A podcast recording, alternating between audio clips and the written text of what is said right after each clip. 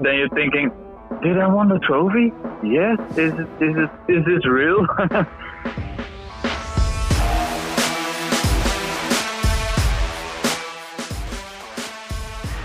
Einen wunderschönen guten Tag. Hier ist der Darts Podcast eures Vertrauens. Eine neue Folge von Checkout ist am Start. Wir blicken natürlich heute auf den Triumph von Michael van Gerven auf der European Tour in Hildesheim zurück. Schauen zusammen mit Danny Noppert nochmal zurück auf seinen UK Open Sieg. Das Interview haben wir vorbereitet und wir werfen einen Blick auf die Lage in der Premier League und natürlich auch blicken wir auf die Women's Series. Die hat ja angefangen am zurückliegenden Wochenende. Volles Programm heute also. Danke fürs Einschalten an dieser Stelle. Ich bin Kevin Schulte hier bei Checkout und führe zusammen mit Christian Rüdiger durch die Folge. Hi.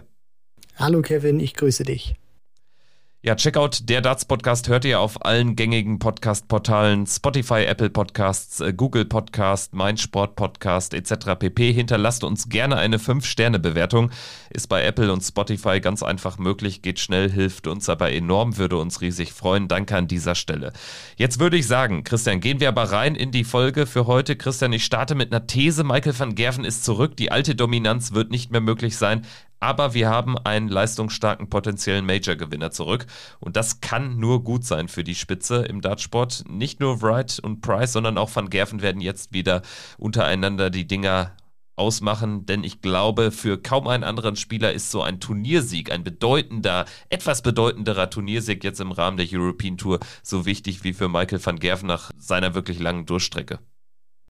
Ja, da gehe ich mit mit dieser These von dir, Kevin. Finde, die ist auch nicht zu steil aufgestellt, zumal ich jetzt auch nach Hildesheim, das war so in den vergangenen Wochen und Monaten, als Van Gerven sich dann auch hier und da mal wirklich gelegentlich einen Titel sichern konnte. Ähm, nicht so der Fall, wo ich dann wirklich dieses Gefühl hatte, okay, jetzt ist er wieder da, jetzt ist er auch einer, der wirklich wieder regelmäßig um die großen Titel mitspielt, beziehungsweise um Titel mitspielt, nach dem Nordic Masters zum Beispiel, wo ich zumindest erst gedacht habe, weil er da wirklich eine sehr lange Durchstrecke für seine Verhältnisse durchbrochen hat. Jetzt ist er wieder da. Da ist nicht wirklich viel dann passiert. Also er konnte das auch nicht bestätigen. Dann als er ein Proto-Turnier dann noch äh, gewinnen konnte, ein paar Wochen später, hat sich das dann auch nicht übertragen auf ihn. Und dann dachte ich jetzt auch, wo er diesen ersten Premier League Abend für sich gewinnen konnte an Spieltag Nummer 4. Jetzt ist er wieder da, dann spielt er dieses UK Open Wochenende, wo er auch wieder ein paar Schwankungen drin hatte, also nicht diese ganz große Dominanz ausgestrahlt hat, ein paar Fehlerchen drin gehabt hat, die ihm dann auch das Match gekostet haben, aber dann kommt er wieder zurück mit einem Sieg, wieder in der Premier League und dann lässt er jetzt Hildesheim folgen, deswegen glaube ich auch, wird das jetzt mental was anderes mit Van Gerven machen, weil er selber jetzt auch gespürt hat, ich habe nicht nur diesen vierten Spieltag praktisch in der Premier League gewonnen, sondern ich konnte auch den darauffolgenden Spieltag eine Woche später gewinnen und ich konnte jetzt auch relativ schnell wieder ein European Tour Turnier gewinnen, sein insgesamt 33. Titel auf der European Tour. Also gehe ich mit und sage, Van Gerven hat jetzt auch wieder mehr dazu gewonnen und ist wieder ein richtiger Contender. Der 33. insgesamt, du sprichst es an und der erste seit müsste Mai 2019 in Graz gewesen sein, also wirklich dreijährige Durchstrecke fast. Das ist natürlich ähm, enorm für Michael van Gerven und über 30 Titel äh, sprechen auch eine klare Sprache. Das ist immer noch ein unfassbarer Track Record.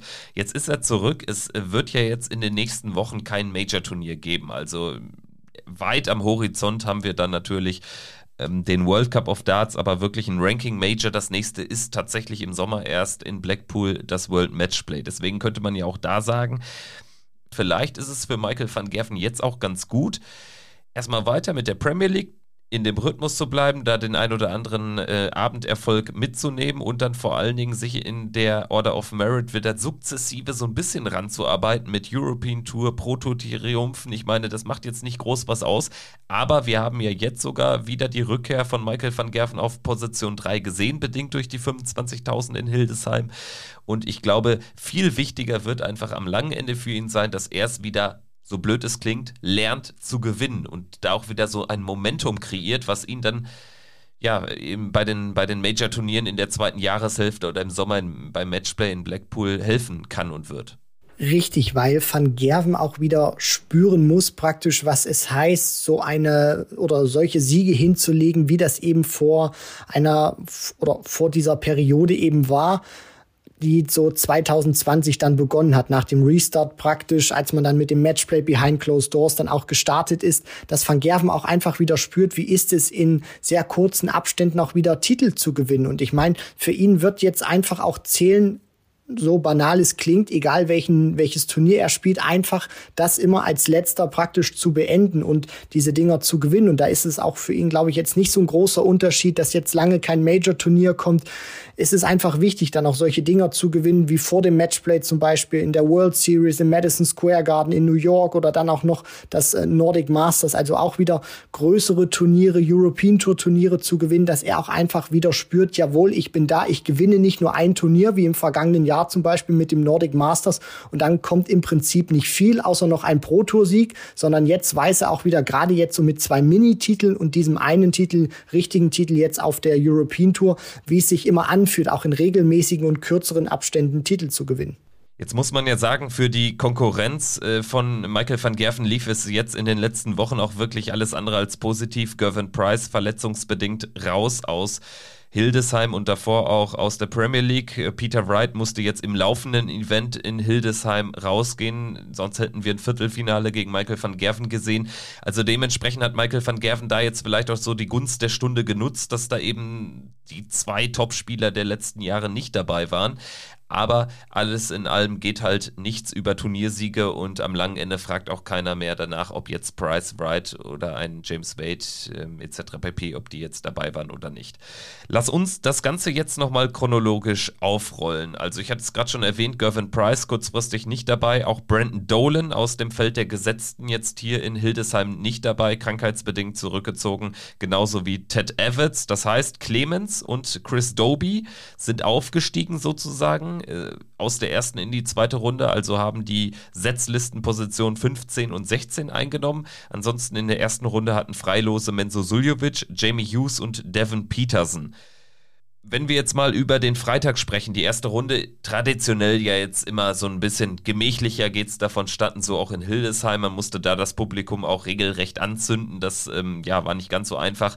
Vor allen Dingen natürlich auch deshalb, wir haben jetzt nur sechs Partien am Nachmittag, nur sieben Partien am Abend gesehen. Also das war ein deutlich kürzerer Tag als sonst. Äh, vielleicht äh, blicken wir vor allen Dingen auf die Deutschen. Äh, Nico Springer gegen Darius Labanauskas rausgegangen mit 2-6, Lukas Wenig gegen Daryl Gurney rausgegangen mit 3 3-6.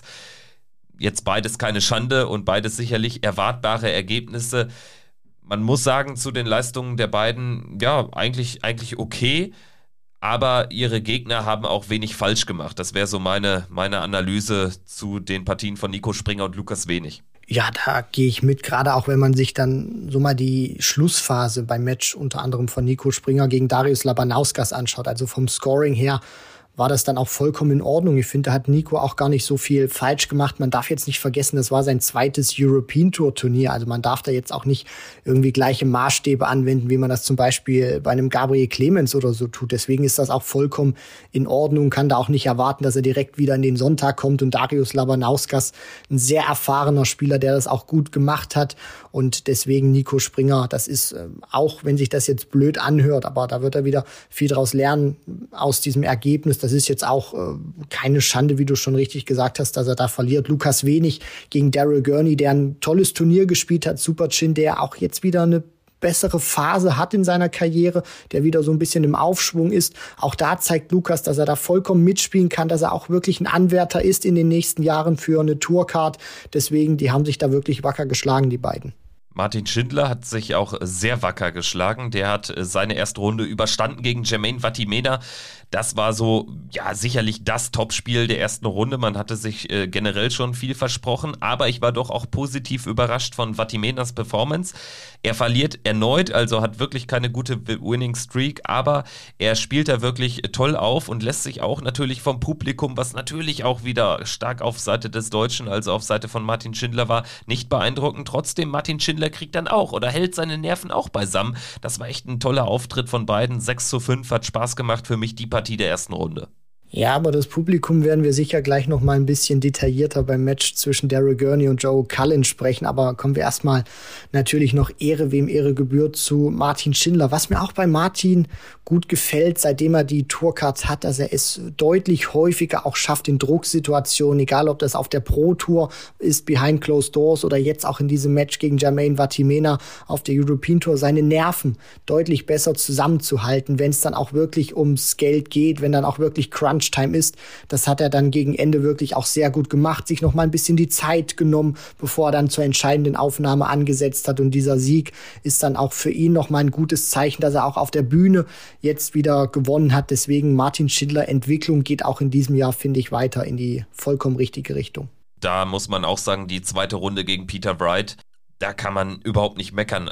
Ein weiterer toller Auftritt, ein sehr, sehr kurzweiliges Spiel. Martin Schindler steht am Ende mit äh, 99er Average da, sieben Punkte über dem von Peter Wright, aber Peter Wright da timingtechnisch einfach besser unterwegs. Gewinnt das äh, Spiel mit 6 zu 4. Es war mehr drin für Martin und ich habe das Gefühl gehabt, äh, ja, er, er saß ähnlich. Also er hat schon gespürt, dass er einen sehr guten Touch hatte und Peter Wright sich hier mit dem ein oder anderen ähm, Finish dann auch einfach aus der Situation rausgewunden hat. Also hätte wirklich anders ausgehen können, vielleicht sogar ausgehen müssen aus Sicht von Martin Schindler. Also das war echt eine große Chance. Nichtsdestotrotz so richtig viel vorwerfen kann er sich auch nicht. Ne? Also ja, was willst du machen, ist dann vielleicht dann auch einfach ähm, typisch für einen Spieler, der eben an der Weltranglistenspitze steht. Na klar, Kevin. Und vor allem zeigt Peter Wright dann auch wieder mit, oder wie er diese Drucksituation dann auch handeln kann, dass er ein paar Punkte schlechter ist im Average als Martin Schindler, aber dann eben genau weiß, wann er eben da sein muss, wann es eben auch weh tut, nicht nur vom Ergebnis, sondern dann auch dem Gegner mental eins mitzugeben. Gegen Nico Springer hat er das in, in Riesa zum Auftakt der European Tour auch wirklich gut gemacht, wo sie da gegeneinander gespielt haben, Wright und ähm, Springer als Nico da in den ersten drei Lecks immer aufs Doppel geworfen hat. Aber er gewinnt die Lecks eben nicht, weil Peter Wright eiskalt dann auch diese Lecks ähm, wegcheckt, obwohl er vom Scoring her dann noch nicht auf Augenhöhe war mit Nico Springer. Und deswegen, er weiß einfach, wann er dem Gegner wehtun muss, Peter Wright. Er wird da auch nicht hektisch, er wird da auch nicht unruhig und zeigt einfach auch ein Stück weit, warum er eben da vorne steht, was dann eben auch dieser Unterschied ist. Und das ist immer so, so faszinierend, finde ich, dann zu sehen. Diese Top-Jungs müssen nicht immer ihr bestes Niveau spielen, aber sie gewinnen dann sehr häufig ihre Matches, weil sie eben genau wissen, in dem Moment muss ich jetzt da sein, muss ich zuschlagen. Und das hat Peter Wright in diesem Match gegen Martin Schindler gemacht. Leider aus deutscher Sicht, muss man sagen, aber großartig, wie der Weltmeister das gehandelt hat. Ja, aus deutscher Sicht war dann am Samstag für alle beteiligten Endstation auch Gabriel Clemens an 15 nachträglich gesetzt worden. Ist raus gegen Dave Chisnell. Das ist natürlich auch ein super bitteres Los, äh, wenn du dann sogar noch die Setzlistenposition bekommst. Ja, und dann kriegst du als Dank Dave Chisnell, der zuvor gegen den Schweizer Stefan Belmont keine Probleme hatte am Freitag, bitteres Ding für Gaga, verliert 5 zu 6 und er verliert einfach aktuell zu häufig zu früh und gerade seine Euro-Tour, also wenn die ein bisschen besser wäre, dann hätte er müsste er sich überhaupt gar keine Sorgen machen, sich für Major-Turniere zu qualifizieren und wäre dann auch wirklich schon nah an den Top 16 dran. Also das ist wirklich seine Achillesferse und das setzt sich fort. Auch bislang die European Tour, zwei Teilnahmen ohne sich qualifizieren zu müssen letztendlich. Wobei das ja Quatsch, er hat sich ja für European Tour Event 1 qualifiziert, sorry. Aber äh, zwei Teilnahmen und äh, zweimal direkt zum Auftakt ausgeschieden gegen Nico Kurz in Riesa und jetzt in Hildesheim gegen Dave Chisnell. Ja, für Gabriel Clemens ist das auch in der Hinsicht äh, bitter, weil er auch einfach so in keinen richtigen Flow kommt auf der European Tour, auch mal zu erfahren, was es wirklich heißt, mal so einen richtig tiefen Run zu haben. Weil wenn man sich das mal so anschaut, gerade auch was, was deutsche Vertreter anbetrifft. Martin Schindler hat schon richtig gut auch mal performt auf der European Tour. Dragutin Horvath, keine Tourcard, stand auch mal in einem Viertelfinale auf der European Tour. Max Hopp konnte mal eins gewinnen und Gabriel Clemens fehlt eben noch. Ich meine, wir, wir, wir reden ja über die Nummer 22 der Welt, also sich in solche Regionen dann auch vorzuspielen, das das ist schon wirklich absolute Weltklasse. Das darf man auch nicht vergessen. Ich meine, so hoch gerankt hatten wir auch noch keinen Deutschen gehabt. Und Gabriel Clemens ist nun eben auch mal einer, der sich da nach wie vor hält. Nur er würde sich auch wünschen. Ich finde von den Ergebnissen her wird es jetzt wieder etwas knapper. Also man merkt auch schon, Gaga kann leistungstechnisch auch wieder was, was draufpacken, aber er kann es aktuell noch nicht so häufig in Siege ummünzen. Das muss natürlich jetzt wieder der nächste Schritt sein. Und er fordert natürlich auch von sich selber, dass er irgendwann auch auf der European Tour regelmäßiger in einem Sonntag zu Gast sein wird. Deswegen wird ihn diese Niederlage auch warm, egal gegen wen er gespielt hat. Er ist ehrgeizig genug und ich hoffe dann natürlich auch, dass dieser European Tour Fluch, weil so oft war er noch nicht im Sonntag gewesen, Kevin, den irgendwann auch mal ähm, durchbrechen kann. Ja, was haben wir sonst noch abseits der Deutschen sicherlich zu erwähnen? Chris Doby, der zweite nachträglich gesetzte Spieler, krachend rausgegangen gegen Karel Sedlacek. 0 zu 6, ebenfalls ein Whitewash, hat kassiert die Nummer 13 der Setzliste Kellen Ritz gegen Menzo Suljovic, also bei Kellen Ritz ein völlig gebrauchter Tag, ähm, verliert er mit einem 73er Average. Ganz, ganz merkwürdiger Auftritt. Ansonsten habe ich mir noch notiert, Damon Hatter gegen Martin Lukeman war äh, der absolute Showstealer, also damit hätte man jetzt auch nicht rechnen können.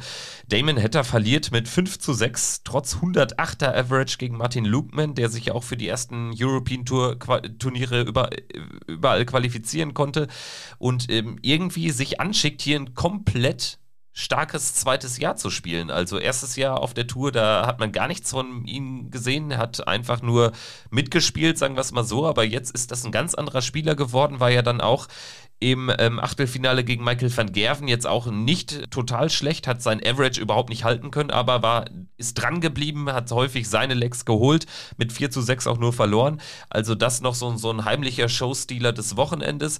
Äh, neben natürlich Karel Sedlacek, über den wir gleich noch sprechen werden, weil der ist ja dann im Turnier noch weitergekommen zuvor, bevor er Chris Doby dem Whitewash verpasst hat, auch noch den Doppelweltmeister Adrian Lewis geschlagen, wo man auch wieder sagen muss, ja, Adrian Lewis, jetzt äh, qualifiziert er sich für ein European Tour Event und dann scheidet er dann auch so klar und deutlich aus, aber äh, Respekt natürlich an Evil Charlie, auf den wir gleich noch ein bisschen eingehen werden. Und Martin Lukman, für den auch ein ganz wichtiges Turnier, das dann auch zu spüren, dass er so einen Gegner auch in so einer medialen Präsenz, die European Tour hat sich natürlich auch aufge, ähm, ähm, praktisch jetzt noch mal ein Stück weit geupgradet mit äh, der erweiterten Fernsehpräsenz für ihn auch wichtig, dann zu spüren, dass er einen Damon Hatter, obwohl der so einen grandiosen Average spielt, dann auch schlagen kann. Und das sieht man dann auch häufig bei Spielern, dass die vielleicht erstmal wieder ein Jahr brauchen, damit sie dann praktisch drin sind. Und deswegen mal schauen, was da jetzt noch kommt. Das war auf jeden Fall ein sehr gutes Turnier, auch von Martin Lukman gewesen.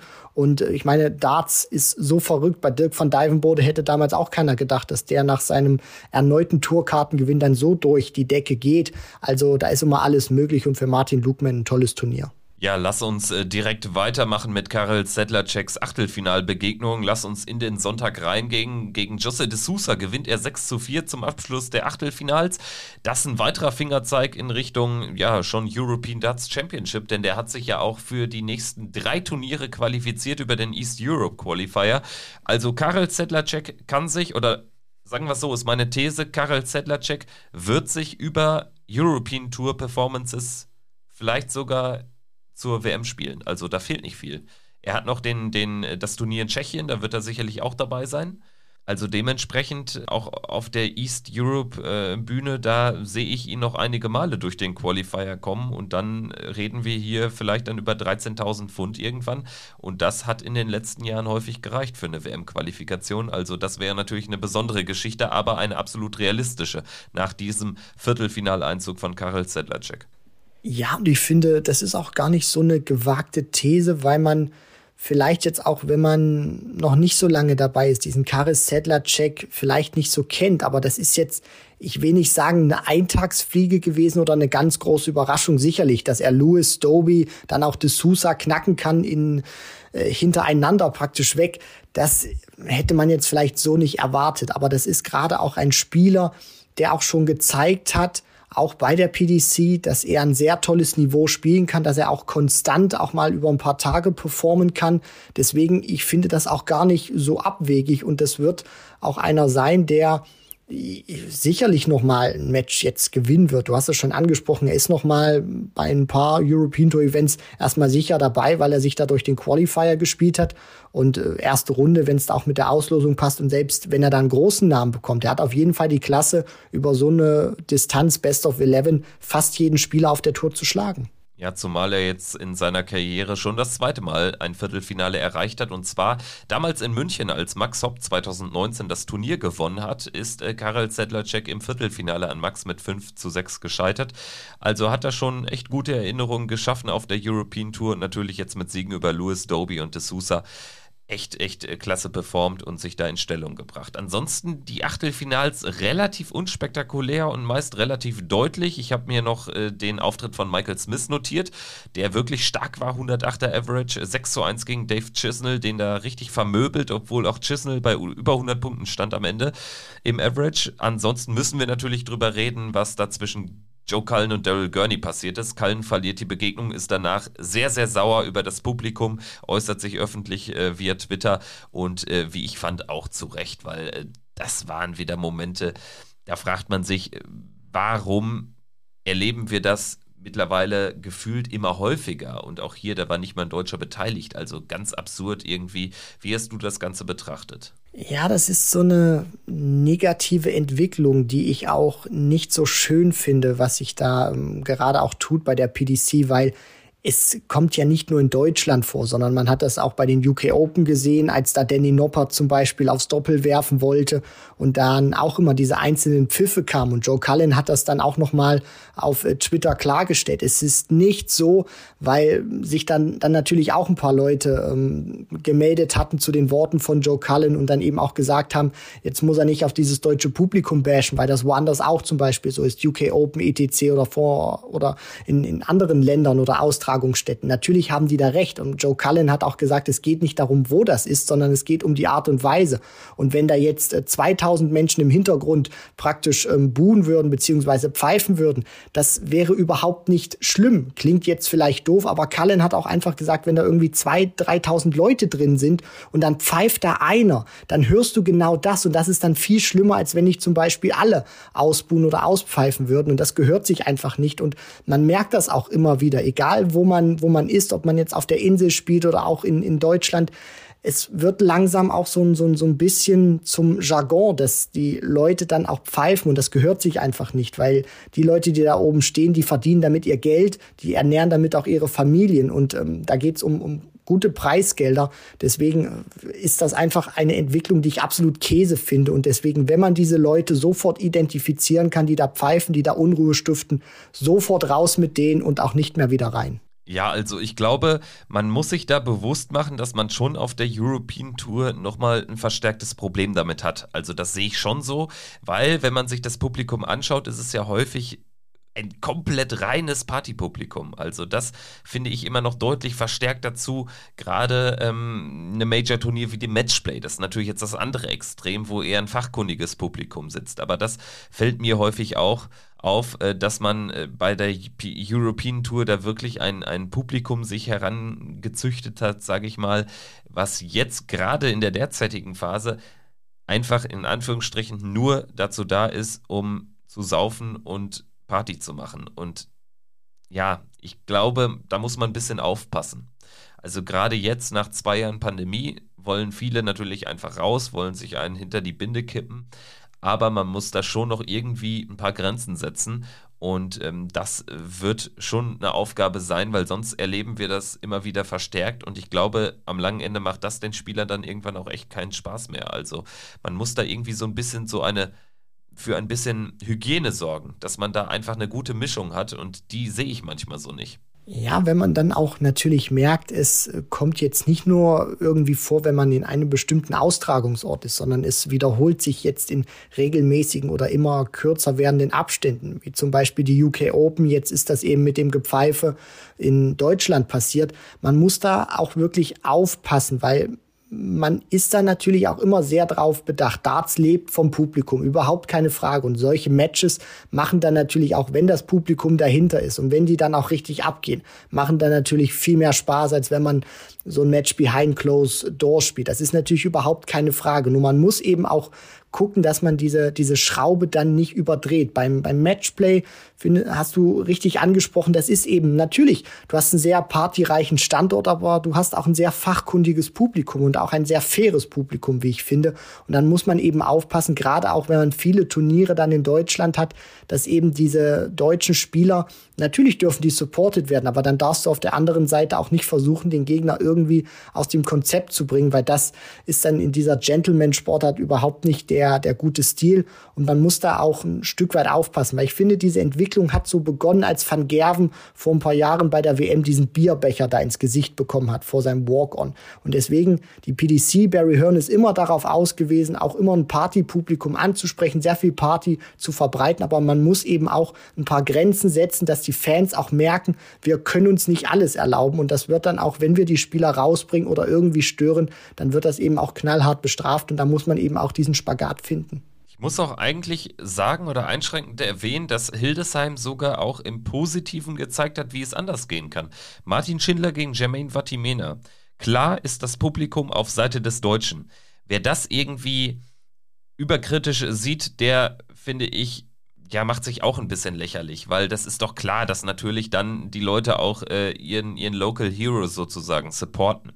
Aber es war nicht so eklig negativ, in den Momenten, wenn Vatimena an Bord stand. Also das fand ich deutlich besser, als wir es in der Vergangenheit bei dem ein oder anderen Auftritt eines Deutschen äh, schon gesehen haben. Na klar, richtig. Und du sprichst das eben auch an. Also natürlich darfst du in dem Fall den, den Deutschen, den Local Hero anfeuern und du darfst eben, sag ich mal, dieses andere Extrem dann nicht machen ähm, mit, mit dem Gegner des Deutschen. Und man hat das auch immer wieder äh, gesehen. In Holland ist das auch immer so gewesen, als dann gerade diese, diese Premier League, die ersten Spieltage dort waren, da hat man Raymond van Barneveld, Michael van Gerven, natürlich Barney an, an vorderster Front angefeuert und den Gegner dann auch mit äh, Buhrufen begleitet. Aber es darf dann eben nicht unfair werden oder in einer Art und Weise, wo du den, den Gegner rausbringst. Deswegen, das hat es in der Hinsicht schon immer gegeben, nur du musst eben sowas wie jetzt verstärkt dann auch immer wieder vorkommt. Diese Pfiffe, die sind eben das Entscheidende. Wenn da einer in den Wurf reinpfeift, das geht überhaupt gar nicht. Ansonsten feiert die Jungs einfach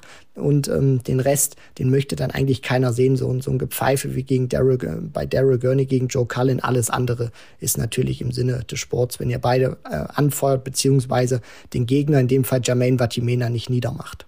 Lass uns äh, weiter auf den Sport konzentrieren und lass uns in die finale Session reingehen. Es begann ja alles mit einer Hiobsbotschaft, sicherlich auch für die Fans vor Ort in Hildesheim, denn den Kracher Michael van Gerven gegen Peter Wright gab es nicht, gab es nicht mehr, weil Peter Wright ähm, sich aus dem Turnier abgemeldet hat, mit Rückenproblemen zurückgezogen.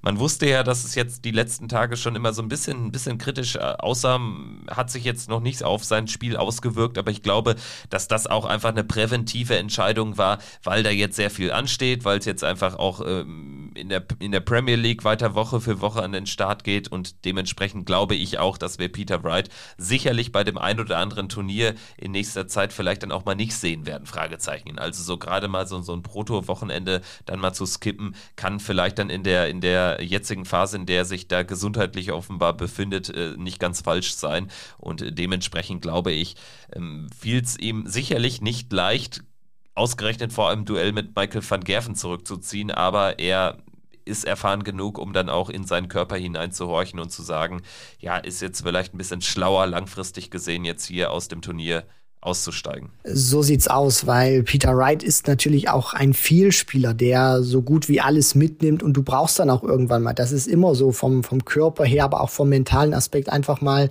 eine gewisse Pause und dass sich das jetzt so angedeutet hat, konnte man auch schon sehen. Ich glaube, Spieltag 4 war es gewesen, wo er dann auch gegen Van Gerven im Finale stand bei der Premier League, wo die Bilder mal von Sky Sports eingefangen hatten, wie Peter Wright sich so nach unten beugt, dann das Gesicht ein bisschen verzerrt durchpustet, da hat man schon gemerkt, okay, der Abend hat schon Kraft gekostet bei ihm. Vielleicht hat er da auch schon ein paar Rückenproblemchen oder Rückenschmerzen. Deswegen ähm, kann ich mir das auch gut vorstellen, dass Peter Wright jetzt mal sagt, hier und da spiele ich vielleicht nicht, wählt's mir ein bisschen dosierter aus, bis ich dann wieder vollkommen auskuriert bin und dann greife ich wieder so gut wie bei jedem Turnier an.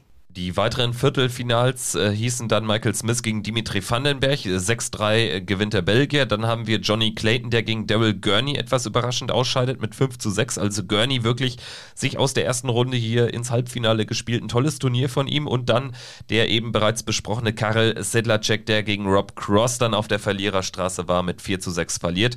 Das hat Rob Cross aber auch wirklich gewonnen. Also Sedlacek hat auch da eigentlich an vielem angeknüpft, ähm, wie er zuvor gespielt hatte. Aber Cross war dann echt zu gut. Also das war eine tolle Performance von Voltage sodass wir in den Halbfinalen Van Gerven gegen Vandenberg und Cross gegen Gurney hatten und ganz klar für mich das Spiel des gesamten Wochenendes des Turniers war das erste Halbfinale Dimitri Vandenberg gegen Michael van Gerven.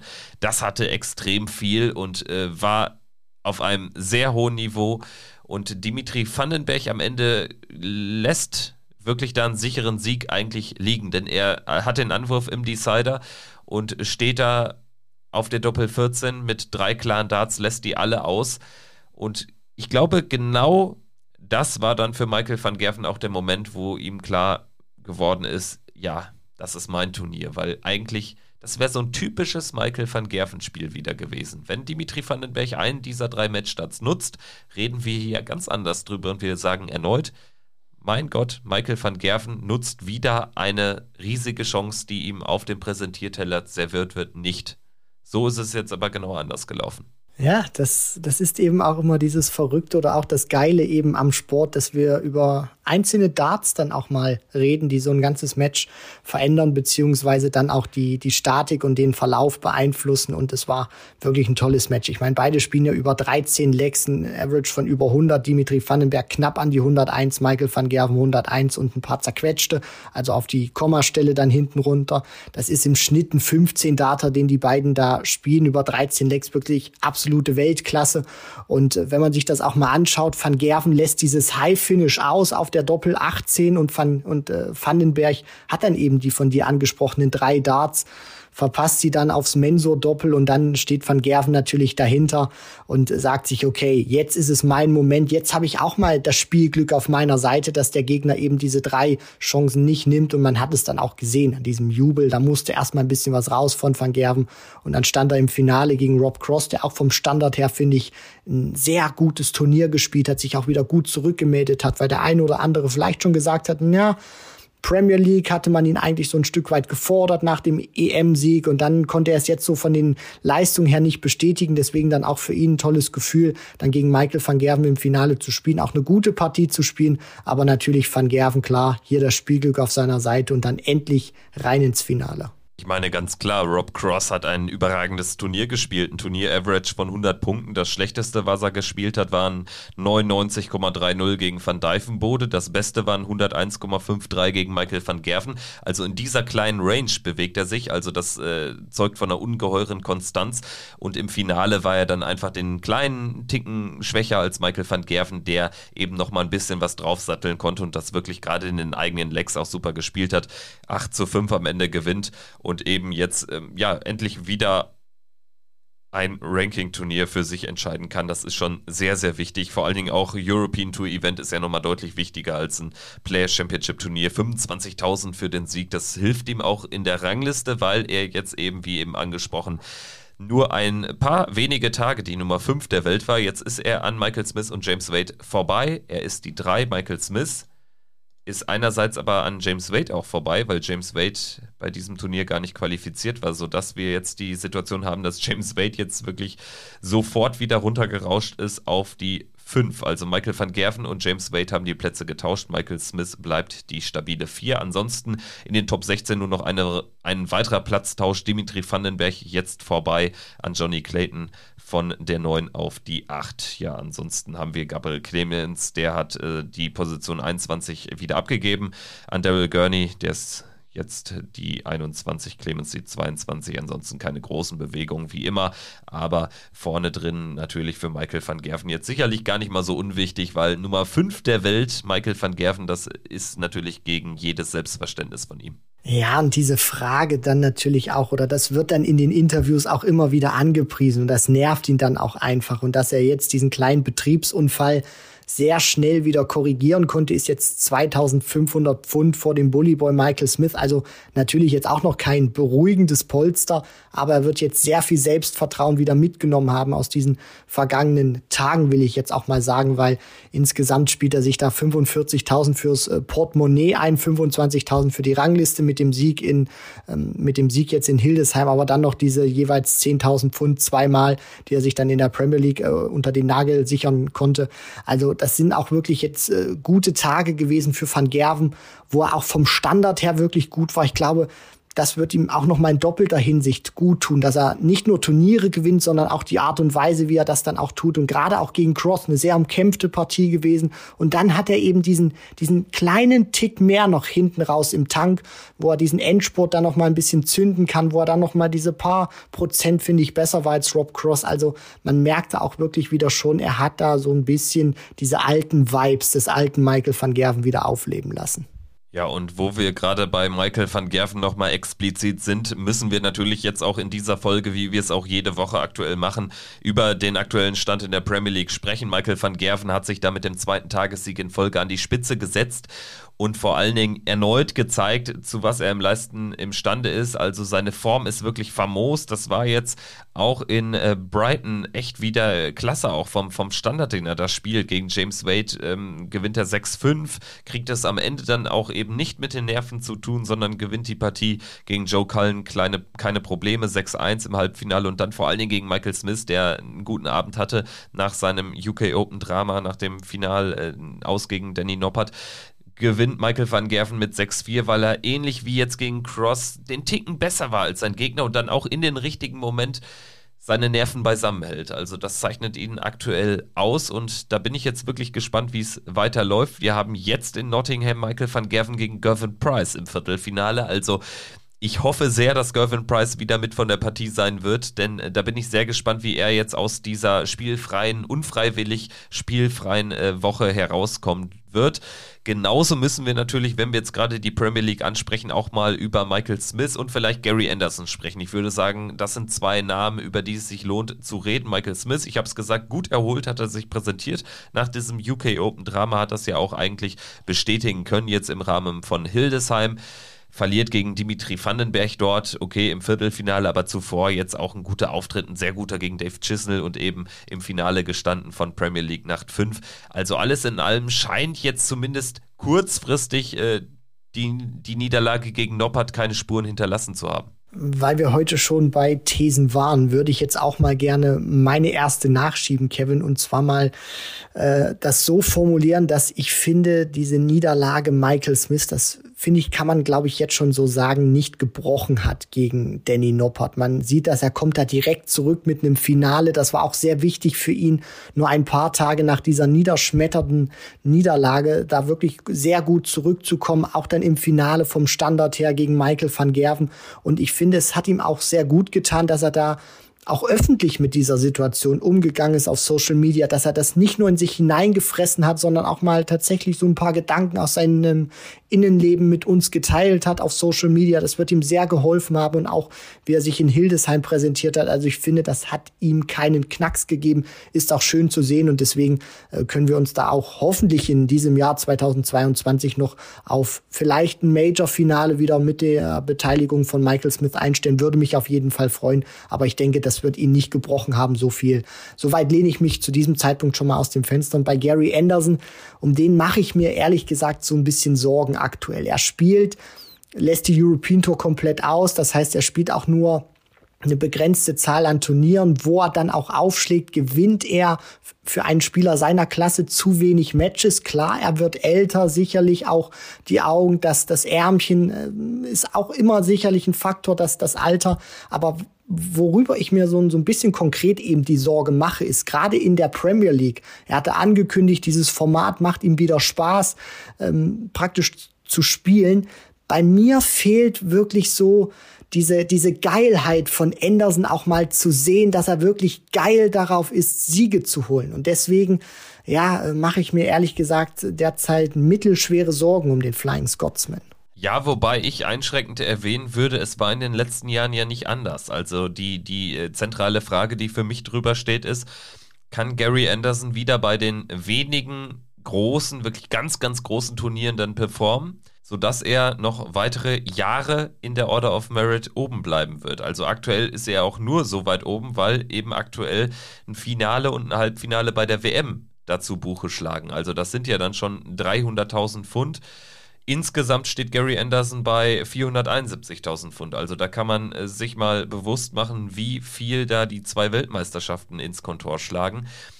Wir hatten ihn auch in den vergangenen Jahren immer wieder so phasenweise echt sehr, sehr schwach unterwegs und in den Phasen, wo er dann, oder sagen wir es anders, die Phasen, wo er dann so Anderson Vintage-mäßig unterwegs war, die wurden immer, immer kürzer im Jahr. Und häufig war es dann eben nur noch die WM oder vielleicht noch ein, ein, weiteres Turnier. Also die zentrale Frage ist für mich, kriegt er wieder bei den großen Events da eine Leistungssteigerung, eine Umkehr hin?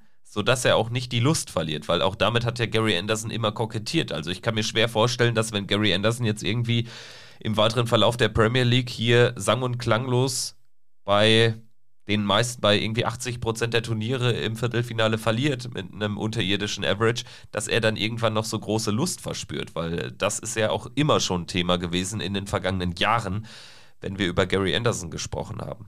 Ja, und die Frage, die sich für mich auch stellt, ist, äh, wie lange geht sowas eben gut? Ich meine, du hast es gerade schon angesprochen. Bei der WM ist er irgendwie immer da gewesen, auch in den vergangenen Jahren. Nur das geht ja jetzt nicht reihenweise so, so weiter. Also man kann jetzt nicht irgendwie sagen, dass Anderson in den nächsten Jahren, je nachdem, wie viel er auch noch Lust hat zu spielen, dann immer mindestens irgendwie ein Halbfinale erreicht und dann, sage ich mal, diesen Preisgeld-Schaden in Grenzen hält oder das Preisgeld verteidigt, um dann eben sich oben in der Order of Merit zu halten. Das, das Matchplay-Finale von vor zwei Jahren, das wird jetzt im Sommer auch rausfallen aus der Rangliste. Deswegen mir, mir, mir fehlt einfach so, so ein bisschen diese, diese Leidenschaft bei Gary Anderson, einfach auch zu sehen, dass er es dass will. Und natürlich war das in den vergangenen Jahren nicht anders gewesen, aber ich finde, aktuell ist es auch so bei ihm, dass er es irgendwie ein Stück weit fast schon hin, hinnimmt. Also diese lethargischen Auftritte häufen sich immer mehr, dass er gerade jetzt auch bei, bei so einem großen Turnier wie die Premier League, wo er auch sicherlich richtig Bock hat, in die Playoffs zu kommen und wenn er dann das erreicht hat, eigentlich immer elektrisiert war, dass er es teilweise auch irgendwie hinnimmt und sich nicht wirklich mit aller Macht versucht, gegen so eine Niederlage zu stemmen, weil du sprichst es auch schon vollkommen richtig an. Du reist einen Tag vorher an bei der Premier League, dann spielst du da meinetwegen vielleicht das erste Match des Abends, gehst dann irgendwie sang- und klanglos mit 1 zu 6 äh, baden und fährst dann wieder nach Hause, hast dann irgendwie 10, 15 Minuten gezockt und kannst dann nicht, wie zum Beispiel Michael Smith, noch ein zweites Spiel machen und äh, bist dann im Prinzip für 10, 15 Minuten hingefahren. Klar war in den vergangenen Jahren bei der Premier League auch nicht anders, aber gerade mit diesem neuen Format rechnet sich dann Anderson sicherlich ein bisschen mehr aus und deswegen könnte das auch mental für die Birne, wenn das jetzt so weitergehen sollte, sehr äh, ja schädlich sein. In Nottingham wird er gegen Johnny Clayton ran müssen, in Rotterdam gegen Joe Cullen. Das sind so seine nächsten beiden Viertelfinalgegner bei den nächsten beiden Premier League-Spieltagen. Also da muss natürlich jetzt punktetechnisch auch was passieren, weil er ist da schon jetzt oder droht so ein bisschen abgeschlagen zu werden mit zwei Punkten am Ende der Tabelle. Joe Cullen und Michael Smith haben fünf Zähler, James Wade, Gervin Price. Gervin Price natürlich jetzt mit der Hypothek von einem Abend weniger bei sieben Zählern davor. Peter Wright und Johnny Clayton mit zehn und Michael van Gerven setzt sich so ein bisschen ab mit 14 Punkten, aber nach fünf Spieltagen ist er ja auch bislang wenig passiert. Gut, gut. Ich würde sagen, damit können wir auch die Premier League für heute die Analyse abschließen. Werden natürlich da euch weiter auf dem Laufenden halten und immer mal wieder auch den einzelnen Spieler so ein bisschen näher beleuchten, so wie wir das dieses Mal mit Gary Anderson gemacht haben.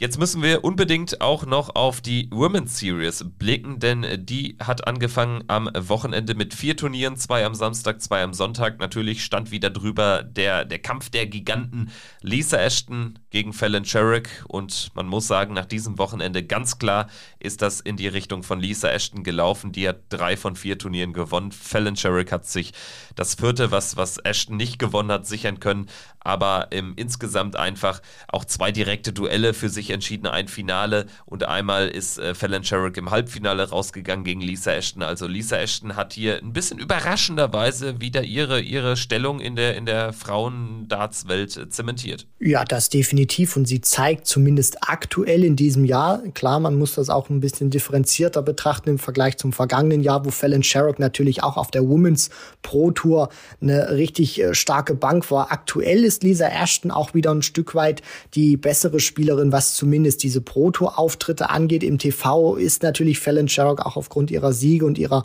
Average ist da ein bisschen ähm, stärker noch einzuschätzen. Aber Lisa Ashton zeigt einfach wieder, wie brutal konstant sie dann auch bei solchen Events ist, dass sie wenig Fehler hat, dass sie auch wenig früh rausgeht in, in solchen Events, dass sie sich dann auch gerade in den ersten Runden relativ ähm, sehr sou souverän auch durchsetzen kann und dann auch sehr oft in diese äh, Phasen durchdringt. Ich meine, man darf nicht vergessen, sie hat hier nach den ersten vier Events 3000 äh, Pfund an Preisgeld angespielt. Das ist wirklich enorm und das zeigt auch wirklich die äh, ganze Klasse einer Lisa Ashton und deswegen was ich ein bisschen schade finde dann natürlich ist jetzt auch, dass es über diese gesamten Events jetzt nur über Ashton und äh, Sherrock geht. Also die beiden werden diesen ersten und zweiten Platz unter sich ausmachen. Dieter Hetman war leider nicht dabei gewesen, weil die eben übers Wochenende genauso wie Bo Graves beim äh, Isle of Man mit dabei war, wo sie dann auch im Finale gegen Bo Graves verloren hat. Also für diejenigen, die sich gewundert haben, warum zum Beispiel The Heart of Darts, Dieter Hetman oder auch Bo Graves nicht mit dabei waren,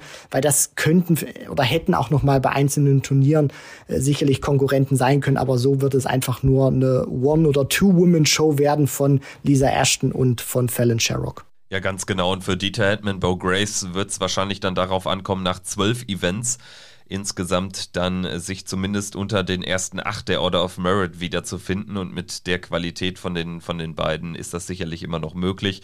Lorraine Winstanley, Rian Griffiths haben ebenfalls über 1000 Pfund eingespielt, stehen bei 1100, aber eben auch da schon deutlich hinter Fallon Sherrick zurückliegend.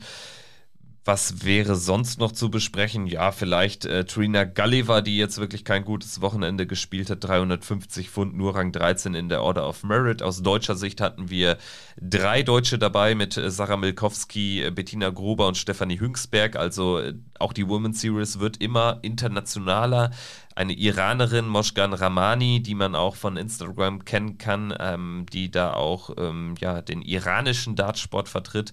Eine Chinesin mit äh, King Chin Chao und die Tschechin Barbara Hospodarska, das ist die Freundin von Keen Berry, die also auch alle dabei gewesen. Also das ist schon positiv und man sieht auch ganz klar jetzt, ähm, das hat man ja auch bei, bei Challenge Tour, Development Tour schon gemerkt und man sieht es jetzt hier auch bei der Women's Series.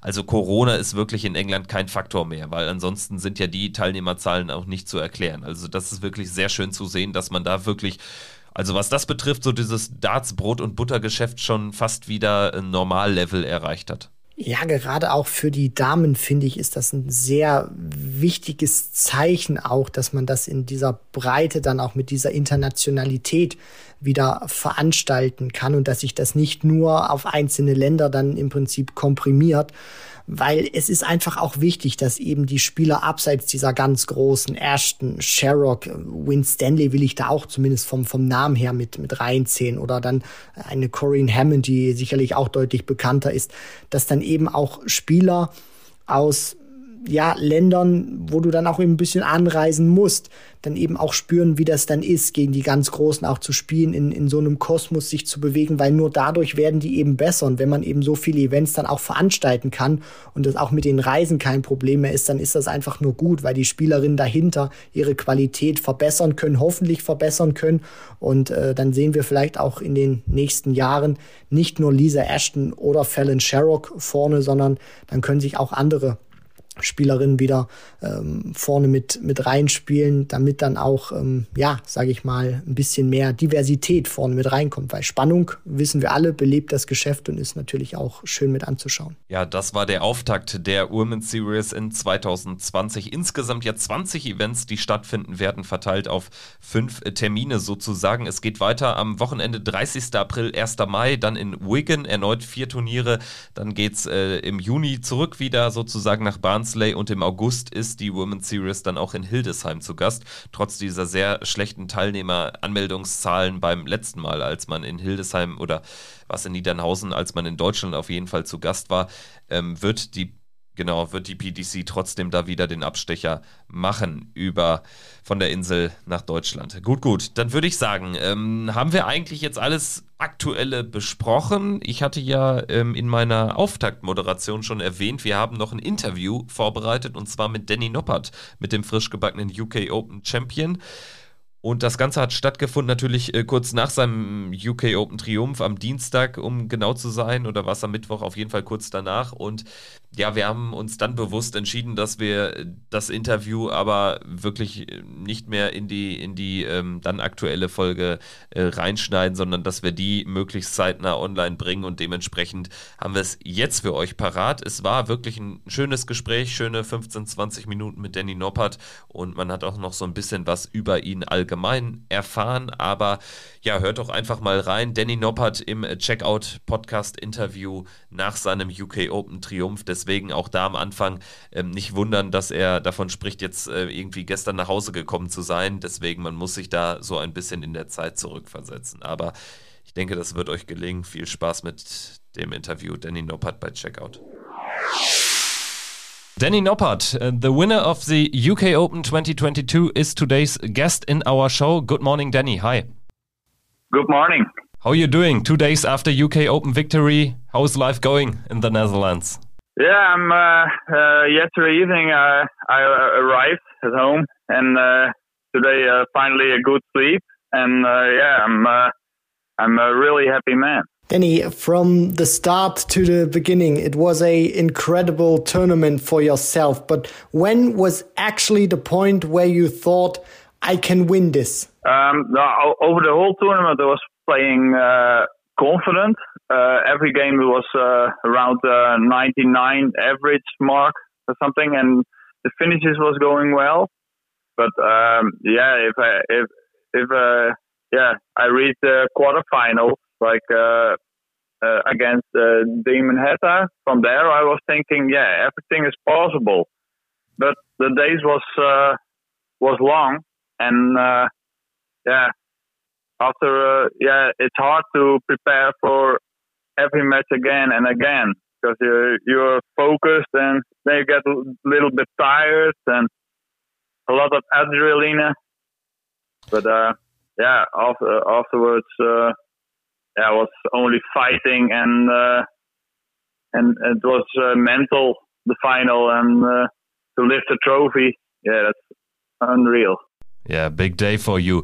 And uh, you mentioned the quarterfinal against Damon Hatter, but uh, so far, um, before you reached the semifinal against Willie O'Connor, the match against Devon Peterson was the hardest one, right? Yeah, I think, yeah, he, um, I was, uh, I think, I, I, don't know how many I was up, uh, like uh, 7 2 or something, or 7 3.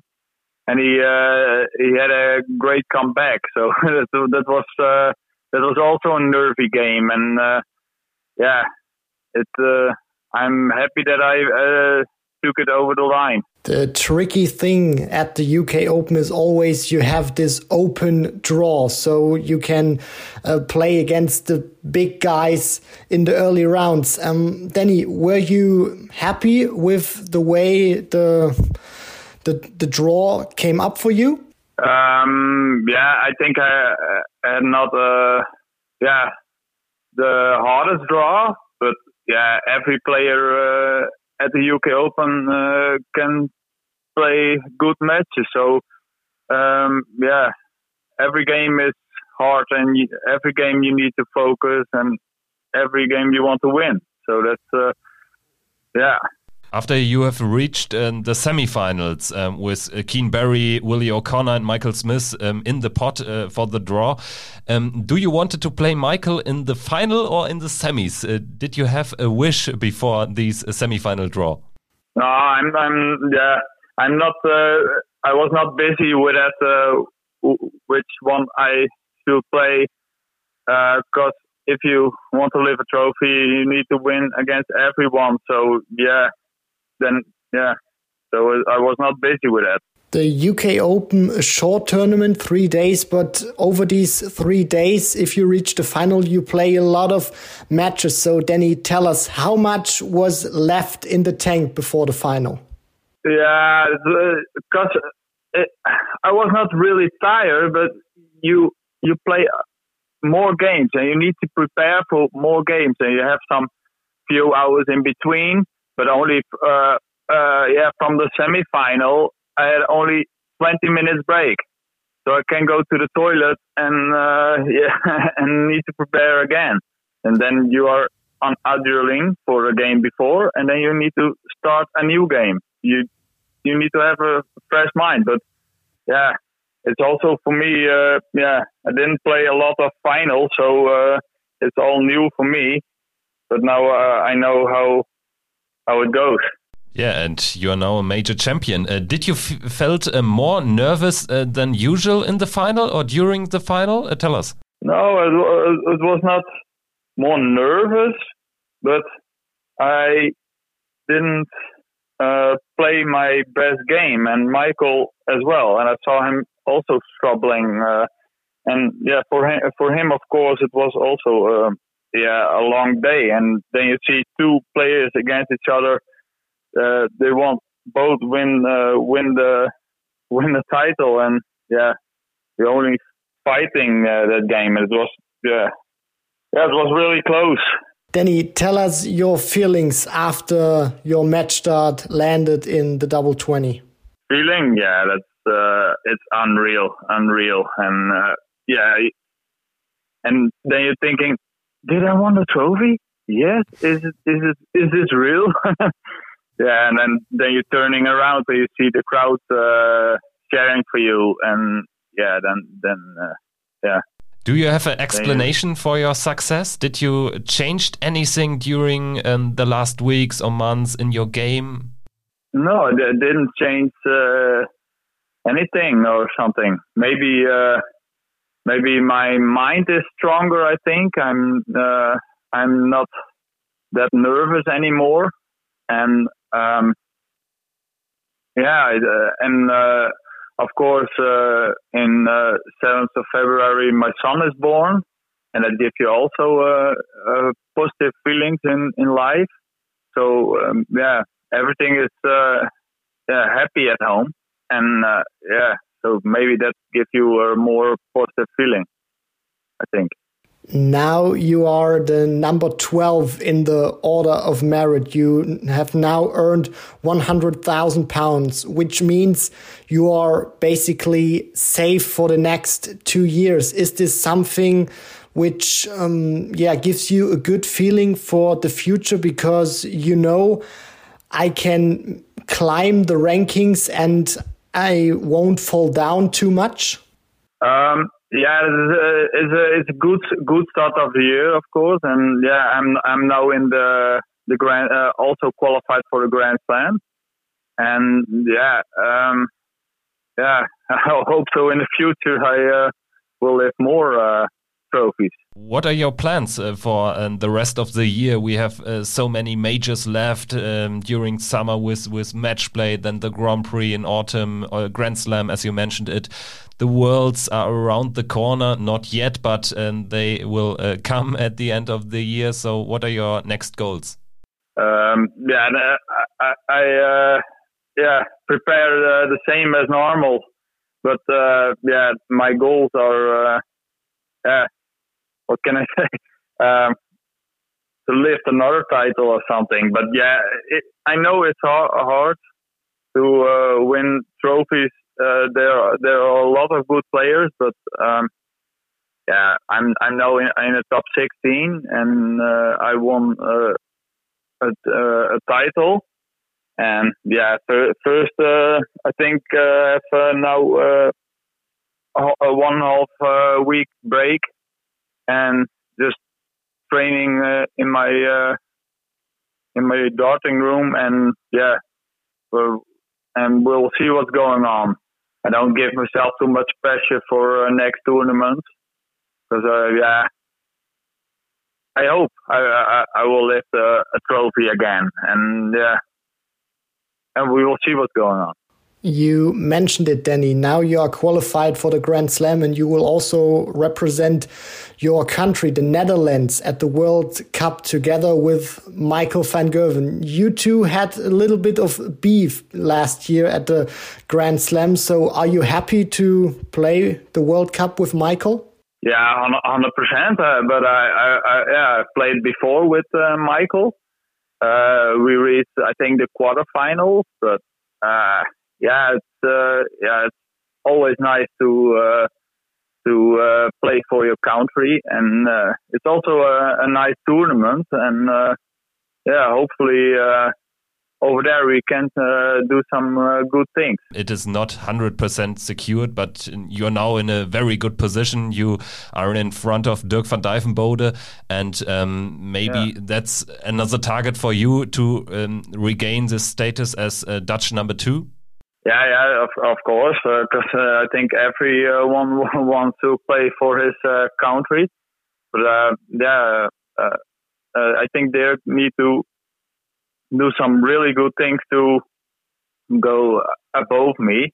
But if he does it, then he he deserves it. So yeah, we will see.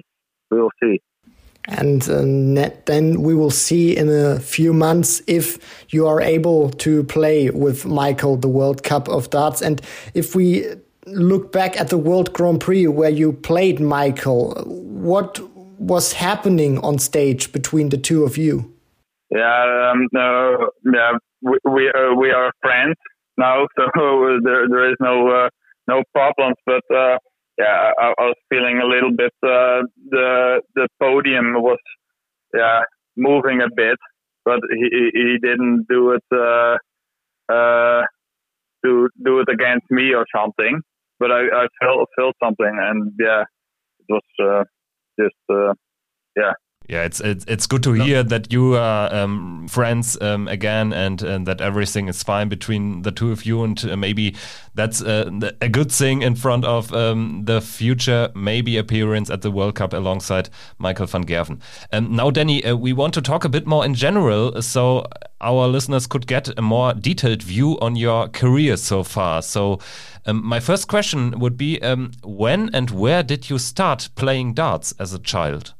Well, um, um, yeah, uh, uh was in uh, in 2009 um, that I started with uh, with darts. Um, um, friends of me uh, playing in a pub, and uh, they were asking Danny, "Do you want to come with us playing darts?" And yeah, I was I was yeah playing with them, and I think in a whole year I was already the best of the team, so it goes quick.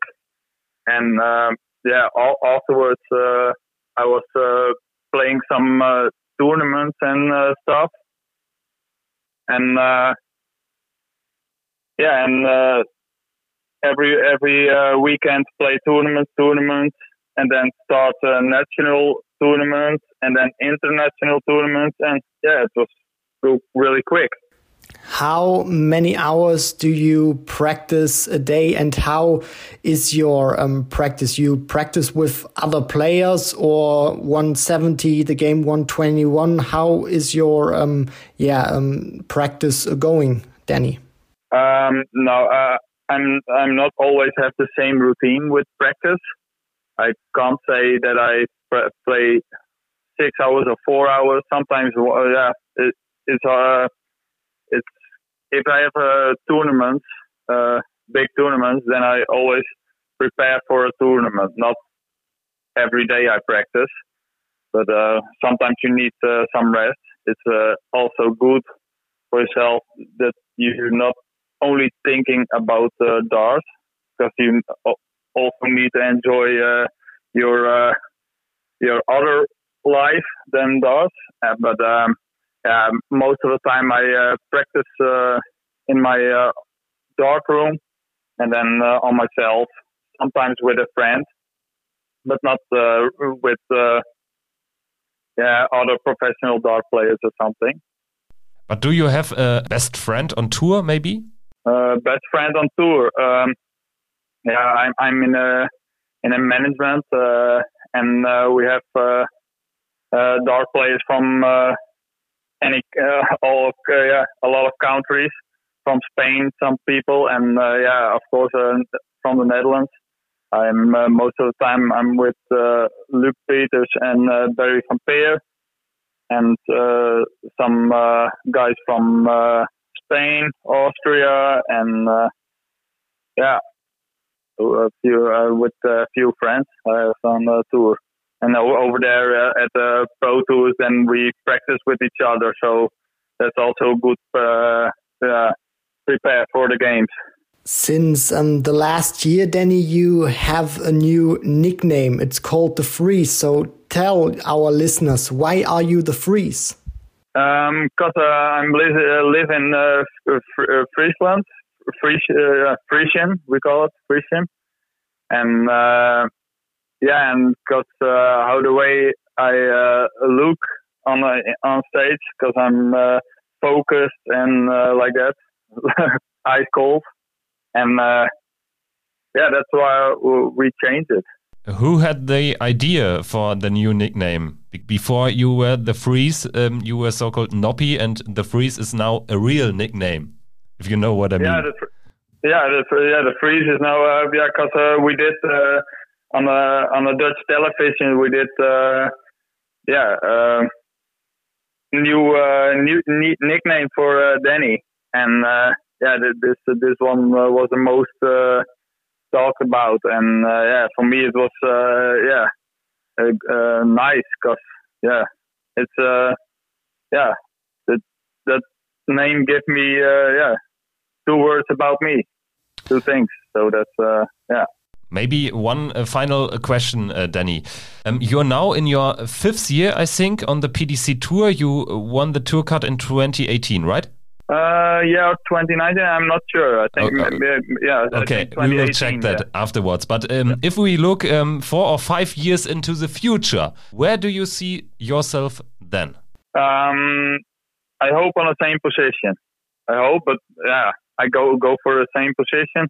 Uh, I want to stay in the top 16, but um, yeah, you see, uh, some uh, some players go really fast in in uh, sky high in the rankings, and they go uh, down harder.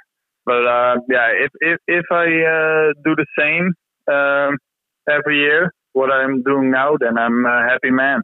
Thank you so much, Danny Noppert, the 2022 UK Open champion. Thank you well. Okay, alsjeblieft.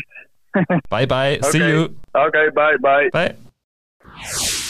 Ja, soweit also Danny Noppert. Vielen Dank an dieser Stelle nochmal für die Zeit, dass das möglich war. Also da haben wir den nächsten PDC-Spitzenspieler und Major-Gewinner hier im Podcast begrüßen dürfen. Hat Spaß gemacht. Äh, Ein sehr ruhiger Typ.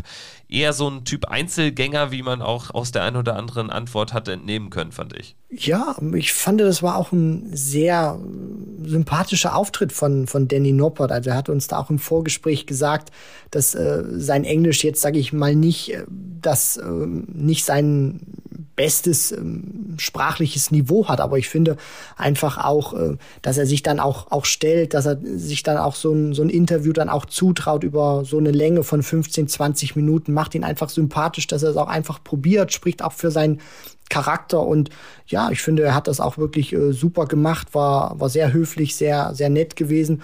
Und ähm, ja, ich finde, ich habe da auch immer so ein, so ein kleines Fable dann auch so für, für Spieler, die da auch ein bisschen zurückhaltender sind oder ein bisschen introvertierter sind. Und ähm, des, deswegen, also hat mir auf jeden Fall sehr gut gefallen, dieses Interview mit Danny Noppert. Und auch noch eine Anekdote meinerseits. Äh, Sommer 2019 in Hildesheim, da war die Proto zu Gast und da ähm, konnte ich ja auch mal so einen Turniertag hautnah erleben und auch mal erleben, wie denn die Spieler sich verhalten, abseits von TV-Kameras, abseits der großen Bühnen etc. pp.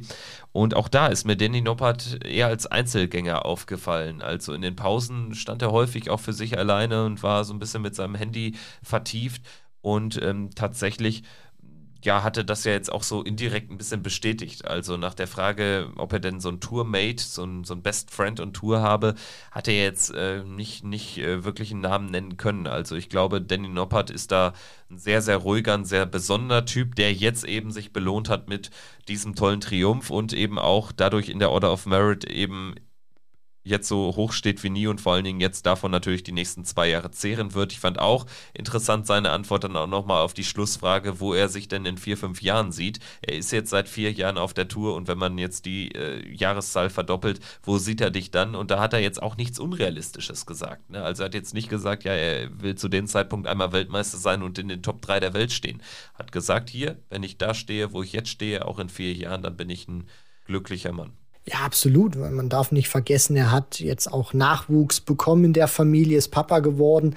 Da ist natürlich die Priorität natürlich auch immer wieder da, dem Kind und der Familie einen guten Lebensstandard zu ermöglichen, dass die dann auch, James Wade ist da auch immer so ein, so ein Beispiel, der eben immer wieder sagt, ich spiele auch für meinen Sohn, für Arthur James, dass der dann sich, wenn er aufwächst und dann auch die Jahre später keine Sorgen machen muss, dass ich halt immer auch zusehen muss, dass ich genügend Preisgeld einspiele. Und wenn denn, wenn Danny Noppert in so einer Region dann auch bleibt, dann bedeutet das natürlich auch, dass der auch wirklich in einem guten sechsstelligen, ähm, sechsstelligen Bereich, genau so rum ist es, ist es richtig, dann so, sage ich mal, zwischen 270, 320.000 Pfund auch immer so ein, so ein Stück weit pendelt. Und wenn man das dann aufs Jahr runterbricht, ist das auch wirklich eine, eine Summe, für die er sehr gut selber leben kann und auch seine Familie versorgen kann. Deswegen, und was mir auch immer wieder gut gefällt, ist die Entwicklung, die er auch nimmt, was wir auch schon angesprochen haben, dass er eher so ein introvertierter Typ ist, auch so ein bisschen für sich alleine dann auch steht, bei Turnierwochenenden, er so ein bisschen sein eigenes Ding macht. Er kracht in diesen Circuit nicht einfach so rein, sondern Step by Step arbeitet er sich wirklich hoch und ähm, steckt sich da auch keine unrealistischen Ziele, weiß auch seine Leistung sehr gut einzuschätzen. Also das ist auch wirklich immer so eine Entwicklung, die ich persönlich selber sehr gern sehe, dass dann auch solche, solche Spieler, die eben nicht die absoluten extrovertierten Alpha-Tiere sind auf der Bühne, sondern auch so, so ein bisschen ruhiger, äh, in sich gekehrt sind, mit harter Arbeit sich nach oben kämpfen können und in der absoluten Weltspitze dabei sind. Auf jeden Fall, das war Danny Noppert im Checkout-Interview und ähm, ja, wir würden euch dann jetzt auch langsam entlassen in den Rest der Woche. Vielleicht dartstechnisch noch eine ganz kurze Vorschau. Donnerstag Premier League in Nottingham geht es wie immer weiter. Dann haben wir Freitag Tourcard Qualifier für die European Tour Events 4 und 5. Das sind die äh, Turniere in Graz und Leverkusen. Für Graz äh, müssen sich Menzo Suljovic und Soran Lerchbacher nicht durch den Qualifier spielen. Die sind durch ihre Proto Order of Merit äh, als die zwei besten Österreicher schon gesetzt für die erste Runde. Ansonsten haben wir für Leverkusen natürlich Clemens und Schindler, die auch dann eben am Freitag nur einen Qualifier spielen müssen, nur den für Graz. So, und dann haben wir Samstag, Sonntag die Turniere 5 und 6 auf der Pro Tour, also Players Championship Turniere. Da bin ich auch mal gespannt, auch gespannt, wie sich ein Michael van Gerven jetzt mit dem Boost der Premier League und dem Triumph in Hildesheim dort präsentieren wird. Ansonsten blicken wir natürlich dann in der nächsten Folge einfach auf das, was dort passiert ist an diesem Pro Tour Wochenende. Auf die Qualifier werden wir natürlich dann auch einen ausführlichen Blick werfen und vielleicht dann auch nochmal gucken, ja, wie sieht denn jetzt nach dem nächsten Wochenende das Matchplay-Race aus? Stand jetzt mit Gabriel Clemens und Martin Schindler ja zwei Deutsche für Blackpool qualifiziert, aber bis dahin werden noch sehr viele Turniere gespielt. Christian, hat Spaß gemacht wie immer und dann würde ich sagen, wir hören uns in einer Woche wieder und das gilt für alle da draußen hoffentlich auch. Also wir freuen uns über jeden, der hier Woche für Woche einschaltet und uns äh, Support gibt für dieses kleine, aber feine Hobbyprojekt. Check out der Darts Podcast. Also in diesem Sinne macht's gut. Bis nächste Woche. Ciao. Ciao.